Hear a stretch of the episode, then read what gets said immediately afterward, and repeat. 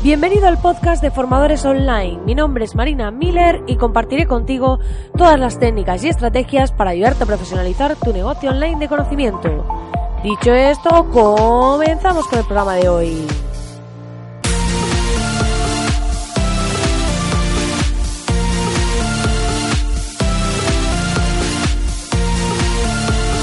Muy buenos días, muy buenos días, querido oyente que estás ahí al otro lado que no sabemos dónde estás, pero yo estoy aquí empezando esta semana, este lunes, y si acabas de aterrizar en este podcast, te voy a invitar rápidamente a que vayas a www.marinamiller.es porque vas a encontrar un montón de video masterclasses 100% al grano sobre eh, cómo conseguir clientes en Internet, cómo ofrecer tu contenido, estrategia, diseño y es gratis de momento. Así que si no has sido todavía, te invito a que vayas, te suscribas y accedas a todas las video masterclasses que hay que te aseguro que son contenido de mucho valor y cuando termines cada masterclass, sin duda vas a saber hacer algo, que es el objetivo por el que he montado em, esa página donde puedes acceder a todo este contenido.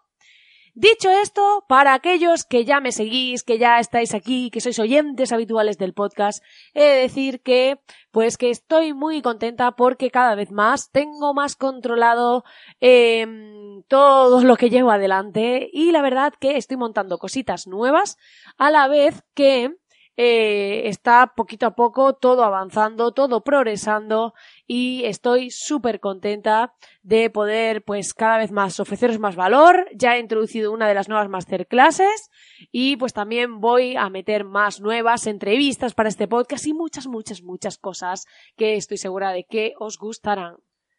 En el programa de hoy vamos a hablar de un tema muy interesante y es el tema de la experiencia en tu sitio web. ¿Por qué? Porque cada vez más, bueno, llevo ya viendo desde que nos dedicamos a esto de hacer embudos de venta, de todo lo que son estrategias y demás online para vender, para captar clientes, para fidelizar y todo esto,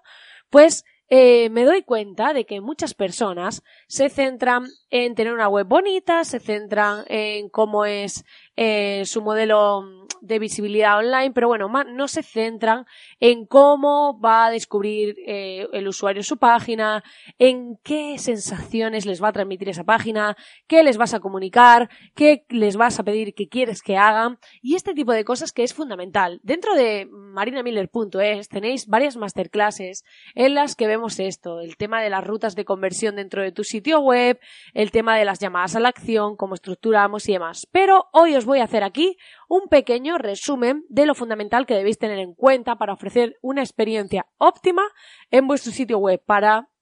generar esa confianza y credibilidad de la que siempre hablo y conseguir que esas personas que lleguen a vuestra página web pues tengan claro que sois una persona que puede aportar verdaderamente valor, que está alineada con ellos y pues generar esa confianza y credibilidad a la vez pues que mostréis vuestra propuesta de valor. Y para ello tenemos que tener cuentas varias, eh, varias cosas. En el mundo del diseño web, ¿vale? Y diseño de apps y todo esto, hay dos factores clave, que por un lado está la usabilidad, que es cómo es de usable para esa persona la página web. ¿Esto qué quiere decir? Que si, por ejemplo, una página tiene un botón súper pequeñito para darle a ir a comprar y casi que me cuesta poder darle con el dedo, pues eso es una mala usabilidad, porque claro, el usuario no puede interactuar bien con el sitio web. Entonces es importante, o cuando uno, una de las cosas que, que suelen cometer muchos que a mí no me gusta nada es cuando, por ejemplo, pues estás en una página, se te abre un pop-up de estos en una ventana emergente en el navegador,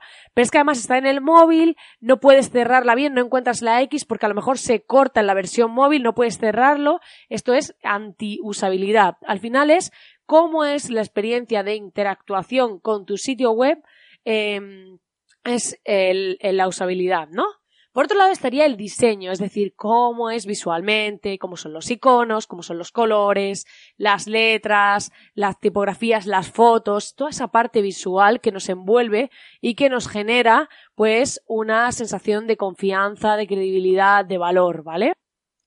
Y finalmente, pues se trata de cómo pues todos esos elementos visuales tienen armonía entre sí y transmiten un concepto global de marca. Pensad, cuando penséis en grandes marcas, pues a lo mejor pensáis en Nike, si veis, por decir una, ¿vale? pues que todo el mundo conozca, pues por ejemplo veis que todo su estilo gráfico, cómo son las fotos, tanto en su sitio web como su cartelería, las tipografías utilizadas, tienen un discurso visual, una coherencia entre sí y nos transmiten una imagen, ¿vale? Porque imaginaos que ahora ves un cartel de Nike o su web con fotos hechas en estilo casero, que no se vean tan profesionales o con ¿sabes? Con personas que no estén acordes, los fondos de las fotos pues que no sean totalmente limpios y blancos. Todo este tipo de cosas hay que tenerlas en cuenta para ver qué imagen transmitimos al usuario. O sea, Primero, por un lado, cómo va a interactuar con nuestro sitio web, cómo responden los tamaños de nuestros botones, todo este tipo de cosas, con, pues cómo es,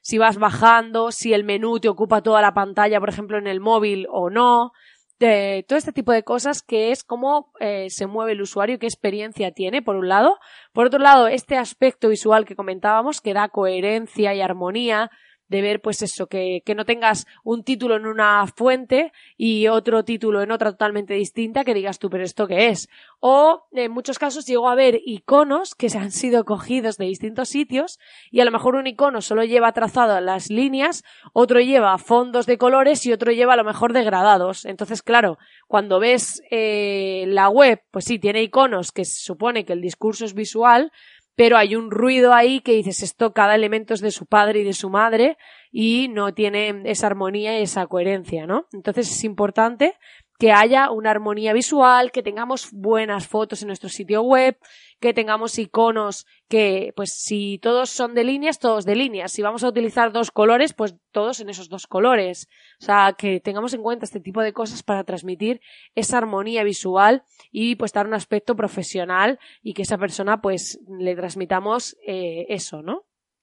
Luego tendríamos que ver cuáles son las llamadas a la acción, es decir, qué queremos que haga nuestro usuario en cada una de las páginas de nuestro sitio web, qué queremos que haga. Entonces, es, mm, hay muchas veces que una persona monta un sitio web y dice, vale, pues yo tengo un libro, tengo cursos, tengo no sé qué, tengo no sé cuánto, y entonces ponen todo en la página principal y todo lleno de botones. Y eso lo único que hace es que el usuario eh, no sepa qué hacer, no sabe hacia dónde ir, entra en tu página y se siente perdido, siente que, que no sabe hacia qué lugar eh, dirigirse. Entonces es importante que seamos capaces de eh,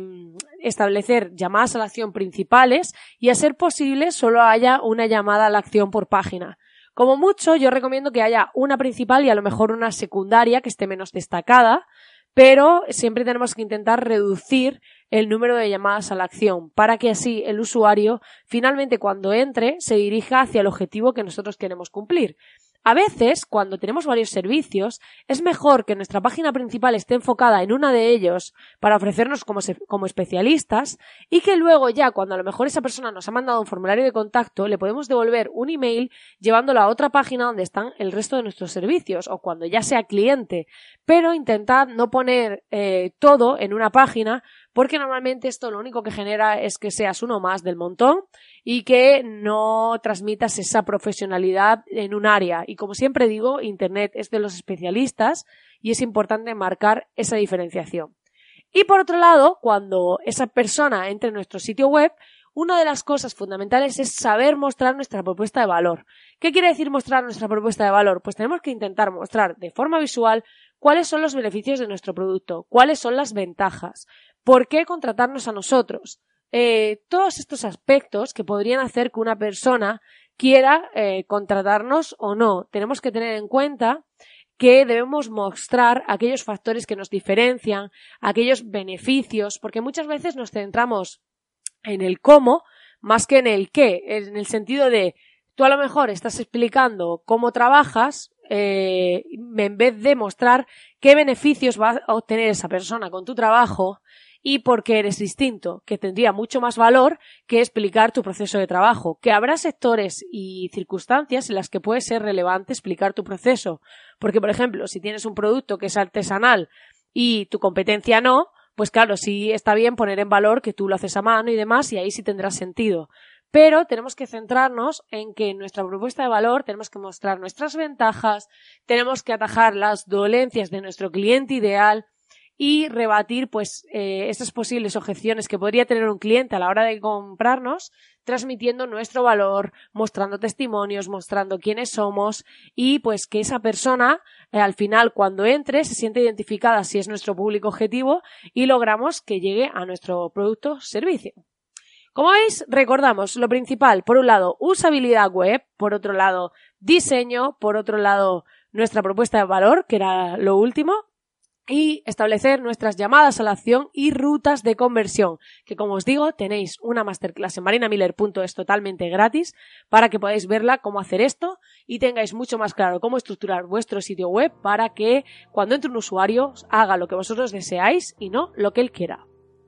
Pues nada, querido oyente, hasta aquí el programa de hoy. Espero que te haya gustado, espero que te haya aportado valor. Ya sabes que agradezco enormemente si me dejas tu comentario, tu valoración de 5 estrellas en iTunes, así como tus corazoncitos en Spotify. Encantadísima, como siempre, de que estéis ahí al otro lado y de acompañaros. Y os deseo que tengáis una grandísima y feliz semana. Nos vemos, como siempre, aquí mañana. Que tengáis un feliz día.